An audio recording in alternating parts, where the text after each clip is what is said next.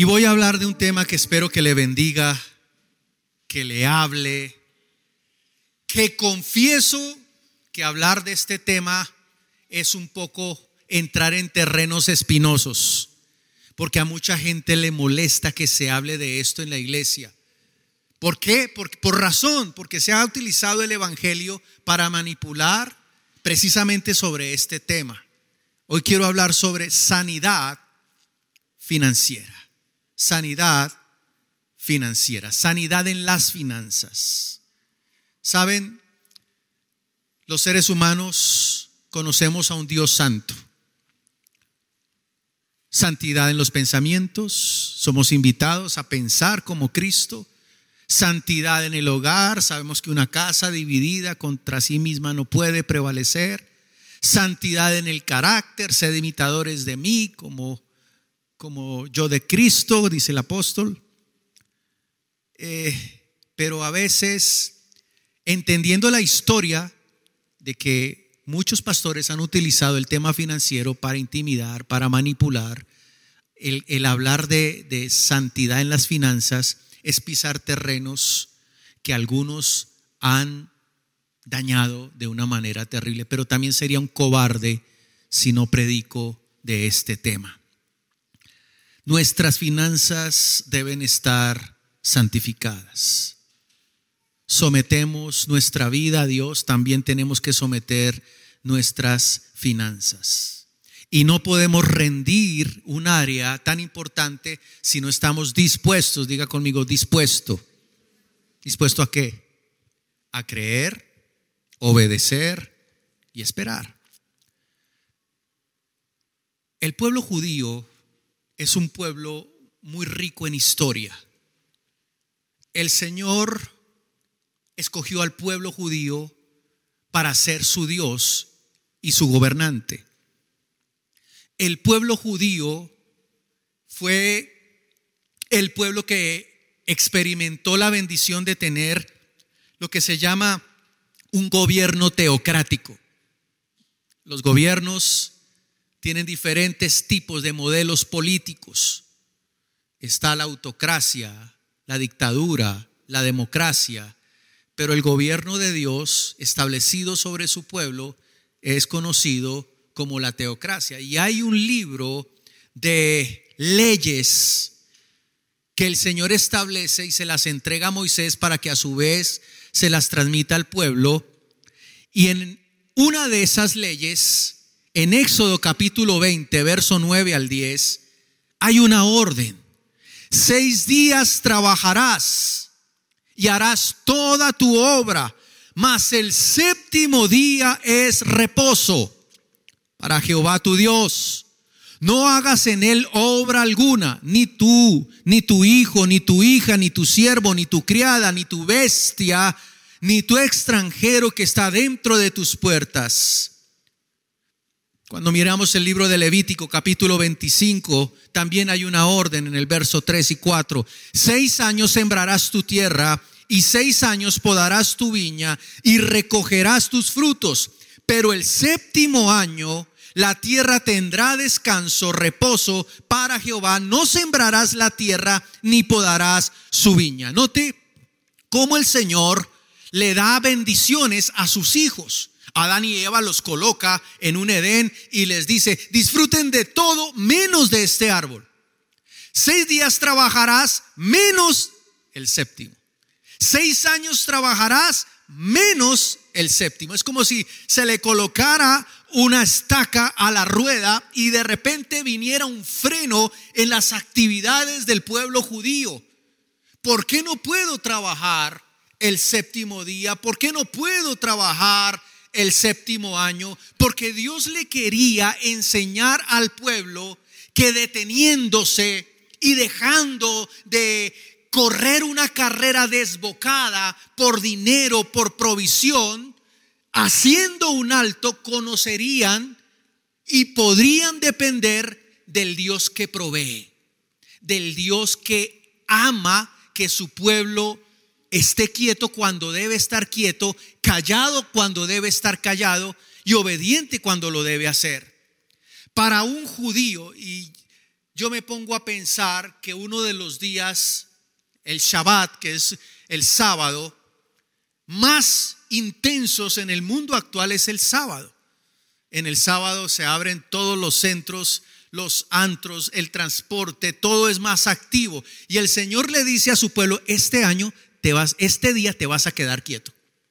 Pero lo más tremendo era el año sabático, el año séptimo. No podían sembrar. Era otro palo en la rueda para, para que el pueblo dejara el afán y la ansiedad.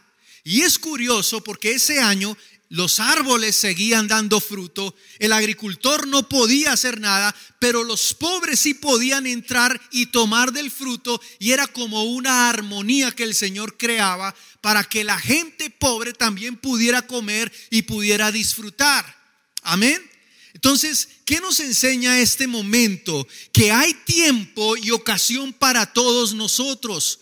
Todo lo que hay debajo de este mundo tiene un tiempo perfecto. Y si nosotros le entregamos a Dios todas las áreas de nuestra vida, incluyendo el tema del dinero, también podremos disfrutar de esa plenitud. Porque siempre el fruto de la obediencia es la provisión de Dios. El fruto de saber esperar es volvernos sensibles a la voz del Señor Todopoderoso. Entonces, este ejemplo de Levítico y de Deuteronomio nos enseña a nosotros que Dios ama a aquellos que no permiten la ansiedad ni el afán. Nosotros no practicamos el año sabático ni el Shabbat o el día sábado. No lo guardamos porque somos lo que conocemos creyentes y practicantes del nuevo pacto que es en Cristo. Un día domingo la piedra fue removida.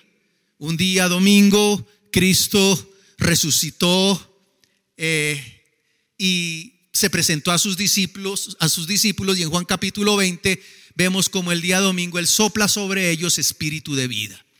Por eso nosotros tomamos el domingo declarando somos de Cristo, pertenecemos a Cristo y vamos hacia Cristo.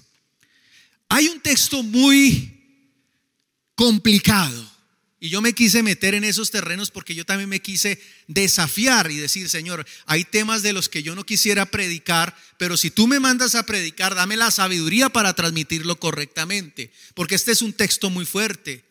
Dios no usa palabras ni eufemismos ni, ni, ni términos que ablanden o suavicen la dureza de lo que le pasa a una persona que se aleja o aleja su vida de someterla a la voluntad de Dios específicamente en el área financiera. Malaquías capítulo 3, verso 8 al 10 dice lo siguiente, ¿robará el hombre a Dios? Diga conmigo, ay, ay, ay. ¿Cuántos hijos de Dios hay acá? Mire lo que dice este texto, ¿robará el hombre a Dios? Pues vosotros me habéis robado y dijisteis, ¿en qué te hemos robado? En vuestros diezmos y ofrendas. Ay, ay, ay. Verso 9. Malditos sois con maldición, porque vosotros la nación toda me habéis robado. Traed todos los diezmos al alfolí y haya alimento en mi casa y probadme ahora en esto, dice Jehová de los ejércitos, si no os abriré las ventanas de los cielos y derramaré sobre vosotros bendición hasta que sobre y abunde. Dos actitudes que podemos tomar frente a este texto. Pasarlo por alto, mirar para otro lado y decir, mejor vámonos para un proverbio o para un salmo, que ahí la cosa es menos complicada.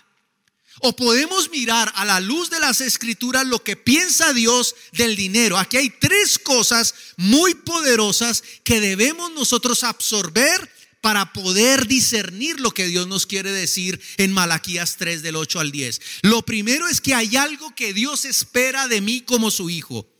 Dios siempre espera un fruto. La Biblia dice, no me acercaré al Señor con las manos vacías. Isaías capítulo 5, usted lo puede estudiar, la parábola de la viña, el Señor siempre espera un fruto, una respuesta de su pueblo. Lo que lo segundo es que hay algo que Dios me advierte en este texto. Y es lo que puede pasar cuando no obedezco. Malditos sois. Vienen argumentos. Viene estancamiento. Viene el por qué me pasa lo que me pasa. Y es que apartados de Dios, nada podemos hacer. Pero lo tercero es que hay algo que Dios me devuelve cuando soy fiel. Porque este texto no se trata solamente de juicio, sino también de bendición para aquellos que obedecen. Entonces yo encuentro en este texto tres cosas. Dios espera algo de mí, Dios me advierte qué pasa conmigo si no lo hago y también lo que Dios me devuelve. Y dice en el texto, en el final, traed todos los diezmos al alfolí, hay alimento en mi casa. Y dice, probadme ahora en esto, dice Jehová si no os abriré las ventanas de los cielos y derramaré sobre vosotros bendición hasta que sobre y abunde. ¿Por qué muchas vidas no prosperan? Porque han dejado de practicar los principios de Dios, porque se alejan de Dios.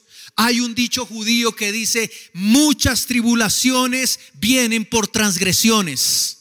Y me gusta ese texto o ese, esa frase, porque hay muchas transgresiones que vienen a nuestra vida simplemente porque queremos obviar y decirle a Dios, no creo o no quiero practicar estas cosas, lo quiero hacer a mi manera.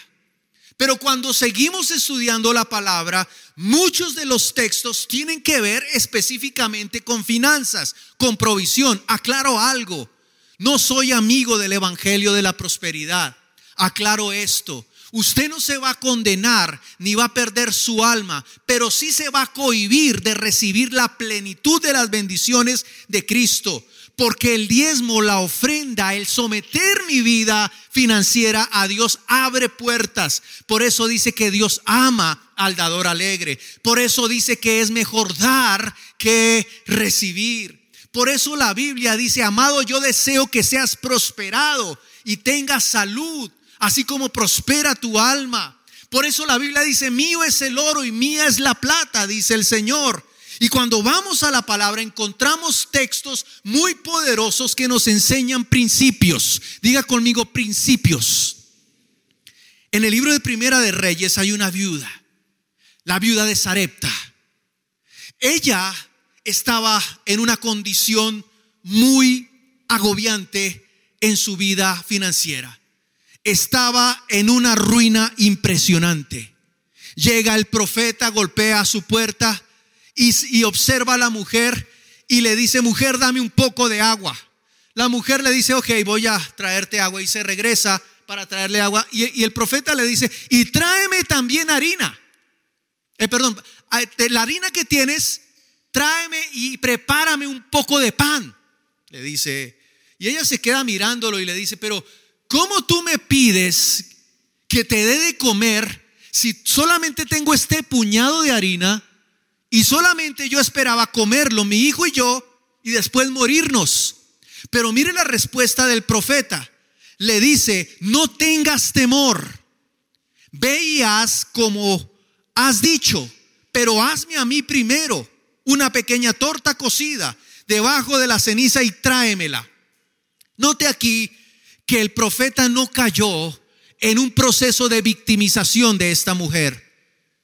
Ay, pobrecita, solamente tienes un puñado de dinero, pues, o de un puñado de harina, pues no, no, no hagas nada, no te preocupes y discúlpame. No, él llegó y le dijo, no, hazme a mí primero una pequeña torta cocida debajo de la ceniza y tráemela. Y después harás para ti y para tu hijo, porque Jehová, Dios de Israel, ha dicho así, la harina de la tinaja no escaseará, ni el aceite de la vasija disminuirá hasta el día que Jehová haga llover sobre la faz de la tierra. ¿Qué le estaba enseñando el Señor a través del profeta a esta mujer? Aquí hay poderosas enseñanzas. Número uno, ella estaba aprendiendo a obedecer. No estaba, el Señor le quería quitar la mirada del plano natural. Las circunstancias lógicas chocan contra las razones bíblicas. Las razones bíblicas nos inspiran a vivir por y para, para la fe. Pero las circunstancias nos dicen tenga sentido común. El Señor quería a través del profeta romper con ese molde de pensamiento limitado que tenemos los seres humanos, porque el Señor quería que esta mujer tuviera la perspectiva de provisión y prosperidad que el mismo Dios tiene. La gente dice que para tener hay que almacenar, hay que ahorrar, hay que acaparar, pero Dios dice, más bienaventurado es dar que recibir. Y ese principio bíblico tenía que hacerse revelación. Y la mujer tuvo contra su propio concepto lógico limitado regresar, prepararle el pan cocido al profeta, pero su hijo la estaba observando. Su hijo era testigo de esa conversación. Y aquí yo entiendo que cuando uno como padre obedece los preceptos de Dios, no solamente bendice su propia vida, sino también la vida de nuestros seres más cercanos, incluyendo nuestros hijos. ¿Cuántos padres hay aquí? ¿Cuántos tienen hijos? Ojo con esta con esta enseñanza, tenga cuidado con este pasaje, porque Él le dice, después harás para ti y para tu hijo, porque Jehová Dios ha dicho así, la harina no escaseará, son promesas que Dios nos da, ni el aceite de la vasija disminuirá. Son promesas que tenemos aquí en este tesoro llamado la Biblia, hasta el día que Jehová haga llover sobre la faz de la tierra. Si solo estamos llenos de preocupación, siendo impacientes ante la realidad y, teniendo ansiedad por no ver un futuro, nunca podremos experimentar las bendiciones de Dios. La oportunidad de la bendición será dado a los que obedezcan a Dios con fe, en cualquier momento y bajo cualquier circunstancia. La obediencia de esta mujer no solamente protegió su vida, sino también a sus hijos. Ahora hay otro ejemplo en Segunda de Reyes capítulo 4. Otra viuda, otra mujer en una condición muy extrema en su área financiera. Era una mujer esposa de los hijos de los profetas, era esposa de un profeta.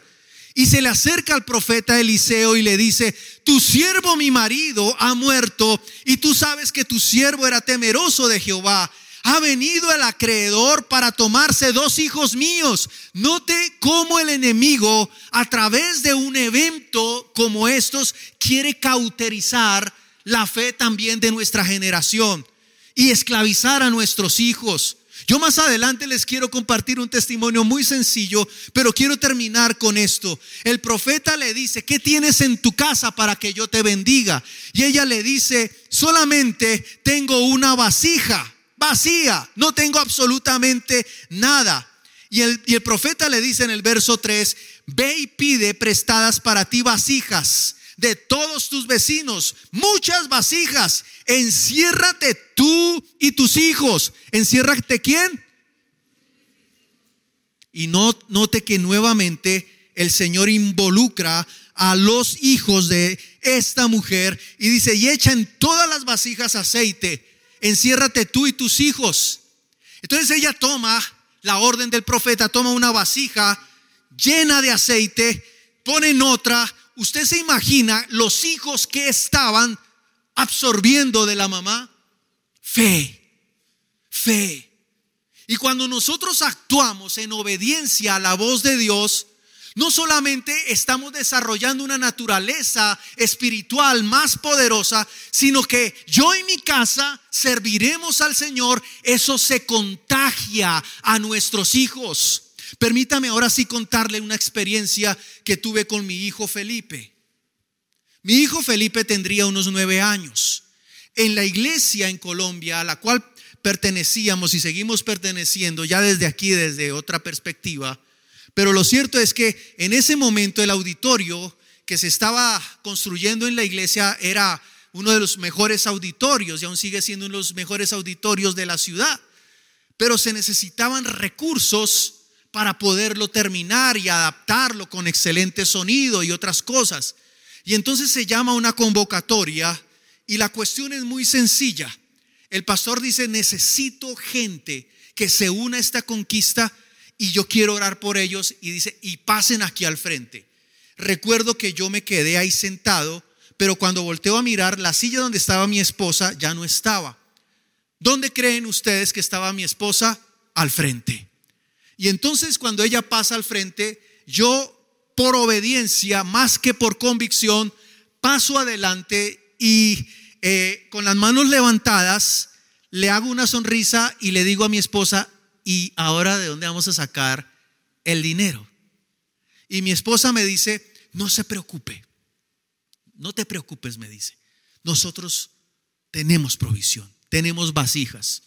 Y recuerdo que ese día mi esposa desarrolló toda una estrategia, pudimos cumplir con el objetivo, pero no es la bendición de lo que pudimos lograr, sino lo que pasó después. Cuando llegamos dos o tres días después, porque fue una semana de dar en la iglesia, recuerdo que se despertó tanto ese espíritu en mi casa que mi hijo Felipe dice, papá, mamá, yo quiero unirme a este, a este desafío de dar.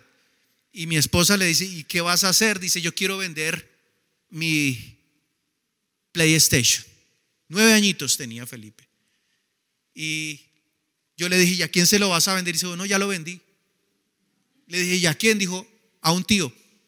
Entonces recuerdo que lo llevé y el tío estaba un poco sorprendido de por qué un niño de nueve años quería vender. Y él le dice, mi hijo le dice, es que quiero entregarle una ofrenda especial al Señor. Cuando mi hijo recibe el dinero, fuimos a la iglesia, lo entregamos, pero en el camino mi esposa le dice, ¿y por qué quieres dar esa ofrenda?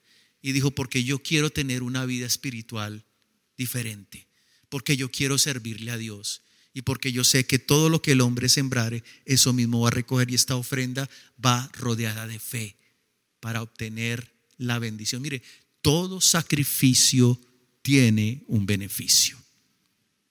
Toda bendición implica cumplir con una condición. Y cuando yo volteo a mirar en el pasado, ya mi hijo tiene 27 años, lo tuve de 5, para que no hagan cuentas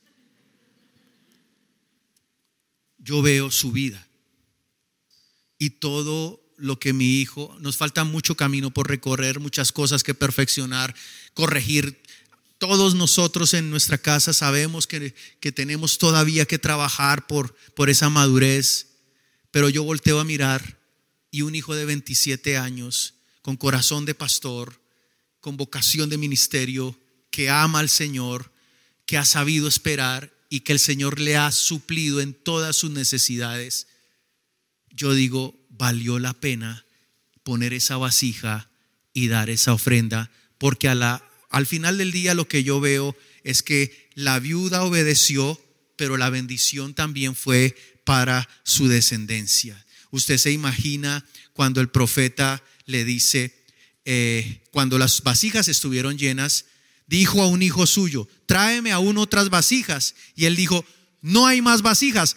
La Biblia no describe cómo se lo dijo, pero yo creo que ese muchachito estaba feliz. Le estaba diciendo, mamá, no hay más vasijas. Estaba sorprendido de la fidelidad de Dios, estaba desafiado por el poder de Dios y le aseguro que un muñequito de estos, un muchachito de estos, no sé cuántos años tendría, diría, yo quiero seguir al Dios que sigue mi mamá y obedecer al profeta que le dijo a mi mamá que hiciera esto. ¿Qué, qué salvó este hogar? Oír, creer y obedecer. Hay un psicólogo, una psicóloga muy famosa que dice, tal vez tus hijos no te escuchen, pero tus hijos sí te observan. Y cuando nuestros hijos observan nuestros hábitos, nuestras actitudes, nuestro comportamiento, y se dan cuenta que lo que creemos tiene realmente coherencia con lo que hacemos, entonces ellos van a decir, yo quiero seguir ese Dios.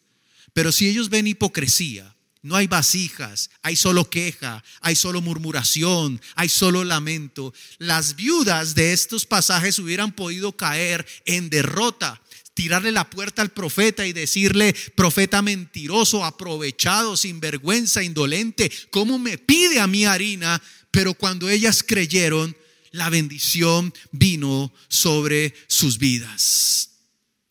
Así que una bendición para estas mujeres no fue solamente financiera, sino también familiar.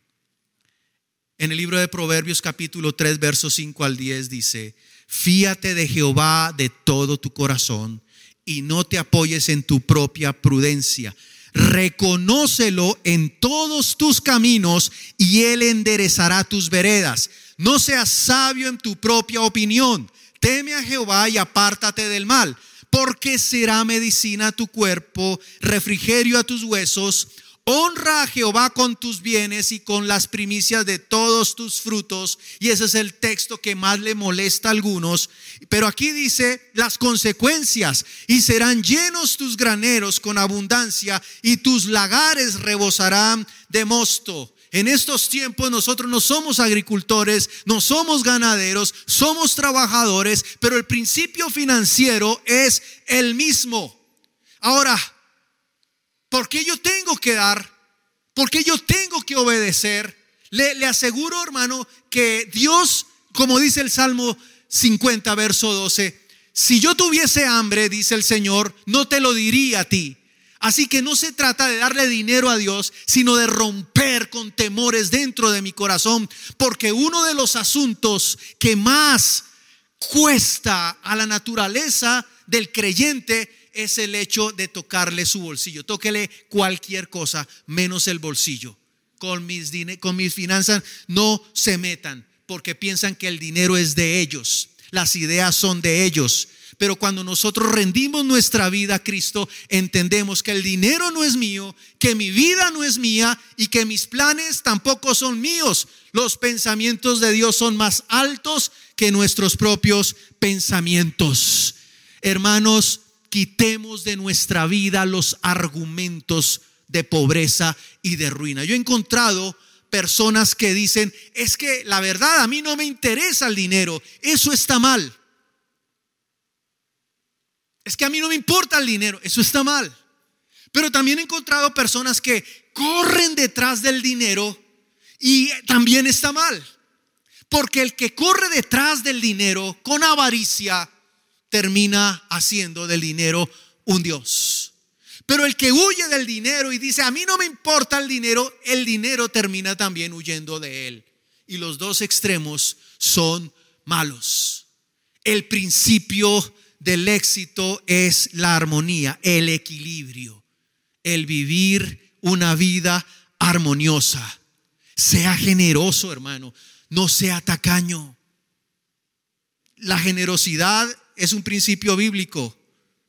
El apóstol Pablo dice que el que siembra escasamente, escasamente también recogerá.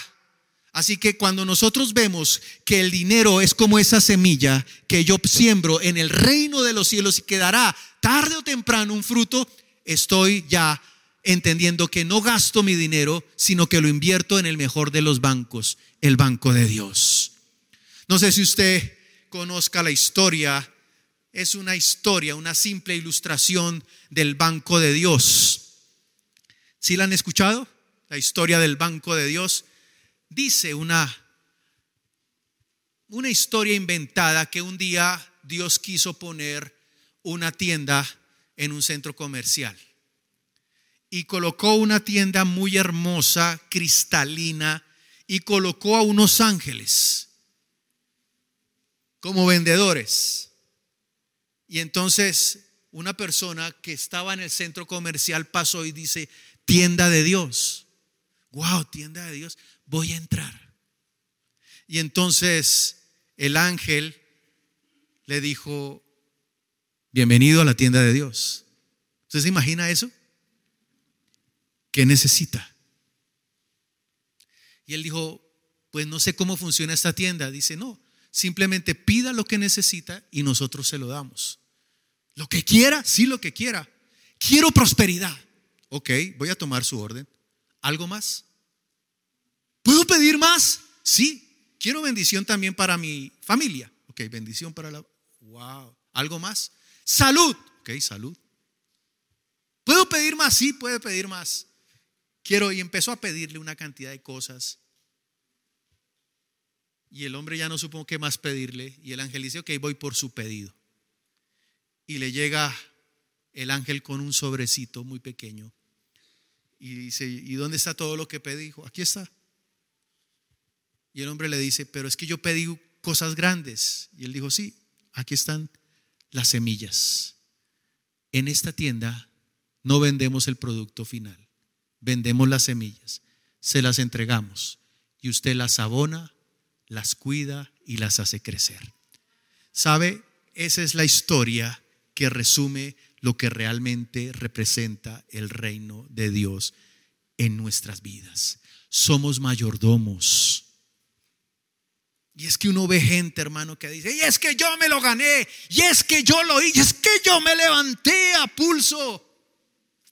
Y generan un orgullo y una arrogancia y una autosuficiencia que no es lo que la Biblia nos enseña que nosotros debemos hacer. Hay una anécdota estoy, anecdotón hoy, de un tipo que tenía una cita en su, en su trabajo, pero resulta que tenía una entrevista muy urgente, llega al edificio y no había estacionamiento. Entonces le dice, Señor, ayúdame, Dios, ayúdame, necesito encontrar un estacionamiento porque voy a perder mi cita. ¿Qué hago, Dios? Y al frente de él sale un carro. Y el hombre encuentra espacio y le dice a Dios, Dios, ya no te preocupes, ya encontré yo un espacio aquí. Y es quitarle siempre la honra a Dios o ser ingrato. Y por eso estos principios, sea generoso, sea fiel. ¿Cuántos hay aquí empleadores, dueños de empresas?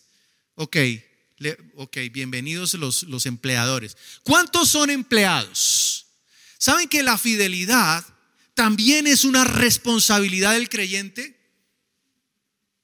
Llegar puntual, ser testimonio, ser ejemplo, dice, siervos obedeced, dice Pablo en Efesios 6. Obedeced a vuestros amos terrenales con temor y temblor, con sencillez, como a Cristo, no sirviendo al ojo, como los que quieren agradar a los hombres, sino como siervos de Cristo, de corazón, haciendo la voluntad de Dios, sirviendo de buena voluntad como al Señor y no a los hombres, sabiendo que el bien que cada uno hiciere, ese recibirá del Señor, sea siervo sea libre. Sea, cuando usted llega temprano, alguien me decía, yo no contrato cristianos porque llegan tarde, se van temprano y cobran puntual. Así me dijo una vez un amigo. Y cuando uno no les paga, le sacan versículos bíblicos. No robéis al jornal, pero no, no tiene un espíritu realmente como el que dice Efesios 6, capítulo 5. Y si usted que me está viendo es jefe, respete a sus empleados, porque también hay un mandato para ustedes. Y vosotros amados, amos, perdón, y vosotros amos, haced con ellos lo mismo dejando las amenazas. Y es que si usted no lo hace, se va. ¿Cuántos hay detrás de usted que quieren este trabajo? Pues si usted se va, llegan 10. Y la gente vive intimidada. Eso está prohibido en la palabra de Dios. Dice, sabiendo que el Señor de ellos y vuestro está en los cielos y que para Él no hay acepción de personas. Rompa argumentos los que tienen negocios, los que yo recuerdo que tuve una secretaria hace algunos años, ojalá no me esté viendo porque a veces lo ven a uno y, pastor, cuando usted escribió esto, dijo esto, me sentí mal. Fue, fue otra secretaria, no fue usted. Amparo, no se preocupe. Tenía un esposo taxista y un día eh, llegó tarde y le dije, oye, pero es que porque llegaste tarde, es que me tuve que acompañar a mi esposo en Colombia le decían en esa época muñeco a los taxis, a los taxímetros. Y es un dispositivo que tienen para adulterar la medida. Y yo le dije, pero si usted es cristiana y su esposo es cristiano, ¿por qué hace? Porque todo el mundo lo hace, pastor. Bueno, no pastor Saúl, en esa época ni era pastor. Todo el mundo lo hace. Y es que como todo el mundo lo hace, como dice mi esposa, para donde va Vicente va la gente, pues lo vemos normal. Y eso no es correcto. Las estaciones de combustible, los negocios de suministro que no venden la libra, sino venden menos de la libra, todo eso acarrea maldición. Porque dice el proverbista, el capítulo 11, que el peso falso es abominación a Jehová. Cuando viene la soberbia, viene también la deshonra, más con los humildes está la sabiduría. Sea agradecido con lo que tiene, sea poco o sea mucho. Sea agradecido, disfrútelo. A veces uno ve los niños y los niños siempre quieren tener lo que tiene el otro, así sea más barato o de menos calidad. Entonces tienen un super juguete electrónico pero si ven a un niño con un muñeco por ahí de trapo, quiere ir a ese muñeco, quiere ir a ese muñeco, porque es el reflejo de una naturaleza inmadura. El hombre por naturaleza quiere primero yo, segundo yo, tercero yo. Pero cuando nosotros vamos a la palabra, entendemos que todo lo que proviene de parte de Dios es de Dios y no es de nosotros. Y por lo tanto, yo lo agradezco. Señor, gracias por este alimento. Señor, gracias por mi esposa. Señor, gracias por el auto. Señor, gracias por el aire que respiro. Todo lo damos por sentado, hermano. Yo cada vez que respiro digo, gracias, Señor. Muchos de ustedes tal vez o algunos estuvieron enfermos del COVID. A mí me pasó. Y ahí uno anhela, Señor, respirar, Señor, poder salir, Señor, poder disfrutar, poder sonreír y todo lo damos por sentado, pero si nosotros somos agradecidos, podemos decir lo que dice un famoso filósofo, rico no es el que tiene riqueza, sino el que la sabe disfrutar. No digas en tu corazón, dice Deuteronomio, mi poder y, la fuerza de mi mano me han traído esta riqueza, sino acuérdate de Jehová tu Dios, porque Él te da el poder para hacer la riqueza. Tenga propósito en la vida. Diga conmigo propósito. ¿Cuántos aman la provisión de Dios? ¿Cuántos necesitan un milagro de Dios? Diga conmigo provisión. Yo hace tiempos entendí que la palabra provisión se divide en dos. Provisión. En pro de una visión que Dios me da. No puedo gastar la plata de manera irresponsable. Si yo soy mayordomo, la provisión de Dios tiene un objetivo. Es el recurso que Dios me da para cumplir con sus proyectos, con sus planes, con sus ideas. Deseche la avaricia. Ese sería el último consejo que le doy para poder santificar sus finanzas. Primera de Timoteo 6:10 dice, porque raíz de todos los males es el amor al dinero, el cual codiciando a algunos se extraviaron en la fe y fueron traspasados de muchos dolores. El que se entremete en todo negocio, el que confía en sus buenas ideas, el que actúa sin consultar a Dios. Y Voltaire tiene otra frase que dice, no pienses que el dinero lo hace todo o acabarás haciendo todo por el dinero y se constituye en un Dios. Rompa con esas manifestaciones o marcas de una vida atada. ¿Sabe lo que pasa con una vida atada? El dinero no le rinde. No, la prosperidad no consiste en el dinero que usted gana, en la suma que usted gana. Yo conozco gente que gana mucho y gasta mucho y no le alcanza y se queja y Ageo dice en el capítulo 1, versos 5 y 6, pues así ha dicho Jehová, meditad en vuestros caminos, siembras mucho, recoges poco, coméis y no saciáis, bebéis y no quedáis satisfechos, os vestís y no os calentáis, y el que trabaja jornal recibe su jornal en saco roto. Una señal de una vida atada es que el dinero no le alcanza, no le alcanza. El síndrome del bolsillo roto, insatisfacción porque no han eliminado argumentos. Cuando una persona no tiene lo suficiente es porque hay un argumento en su vida. O tal vez en el pasado practicó negocios ilícitos. Yo he visto muchas personas Varias personas, vengo de un país que ha sido azotado por el narcotráfico, conocí personas que de un momento a otro los vi con hoteles, con, con, flotillas de autos y a los dos, tres años ya no tenían nada. ¿Por qué? Porque fue un dinero producto de un argumento de maldición. Y por eso el síndrome del bolsillo roto les cayó. Pero también he visto que las personas que tienen ese síndrome de pobreza y de estancamiento no disfrutan, así tengan mucho, no lo disfrutan. Si vives para tenerlo todo, lo que tienes nunca será suficiente, dijo también alguien. Y Filipenses 4:12 dice, sé vivir humildemente y sé tener abundancia. Yo no sé si ustedes han visto los últimos días cómo ha soplado ese viento sobre Ciudad de México, estos aguaceros. Yo la verdad, eh, un día antes del ayuno me asomé por la ventana y vi la lluvia y tenía un café caliente y yo le decía, Señor, gracias por este café, gracias por la esposa y gracias por todo lo que tú me has dado. Quiero disfrutarlo. ¿Disfruta usted de su vida?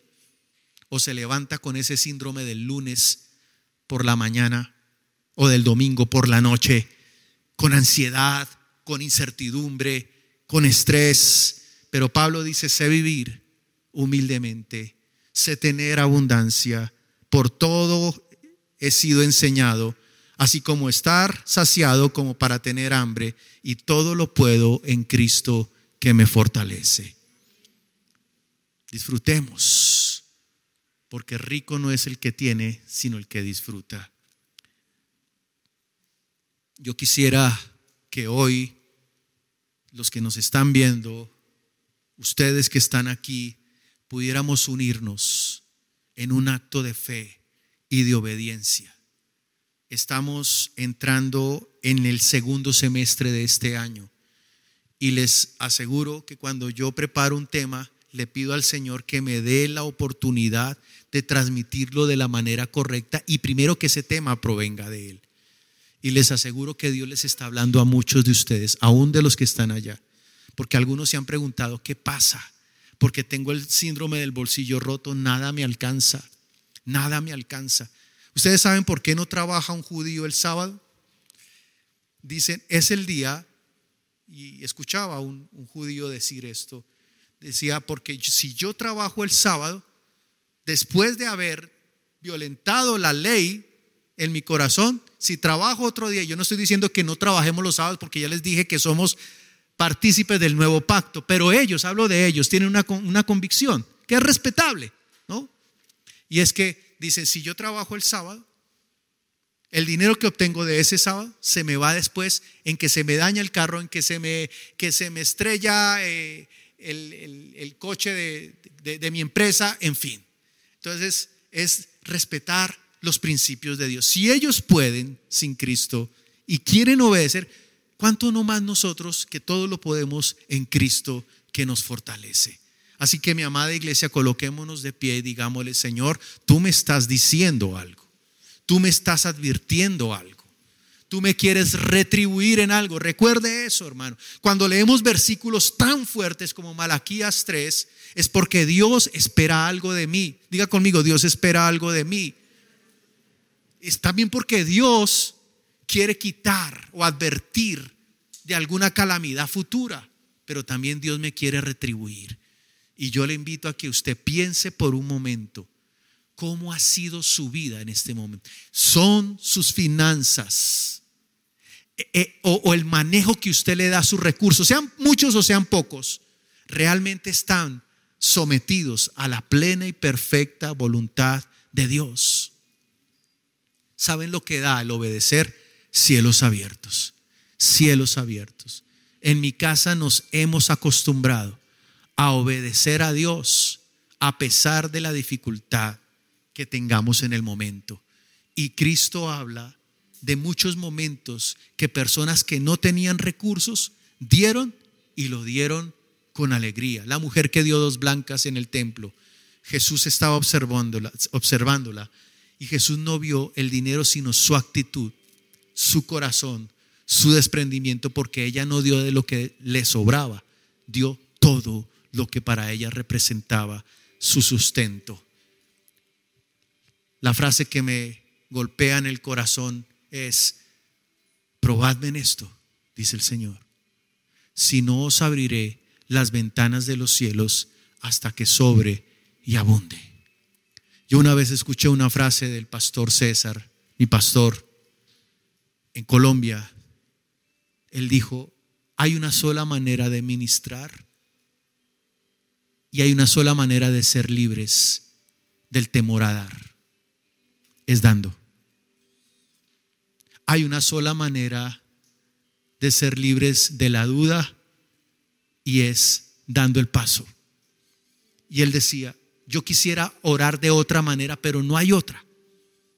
Entonces yo qué quiero que, que esta iglesia haga en este tiempo, que hoy le demos el valor de honra que tiene el momento de ofrendar, porque yo he notado que muchos no entienden lo poderoso que es el momento de participar de la ofrenda, del dar, del diezmo.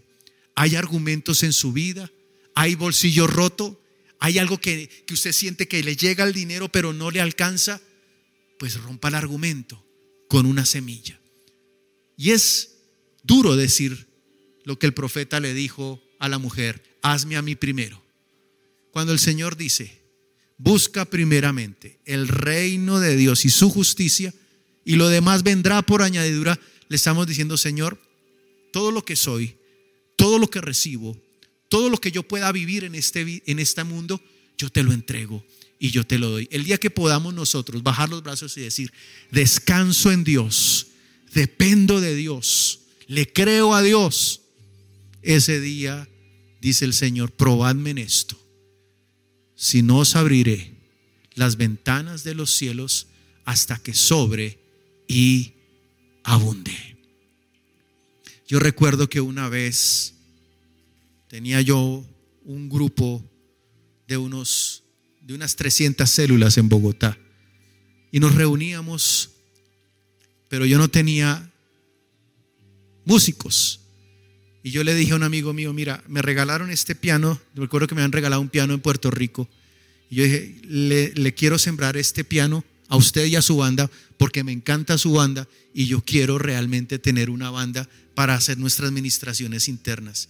Le dimos ese piano, yo recuerdo, de un músico muy talentoso en Puerto Rico que me lo había regalado y empezó el Señor a traernos músicos, músicos y músicos.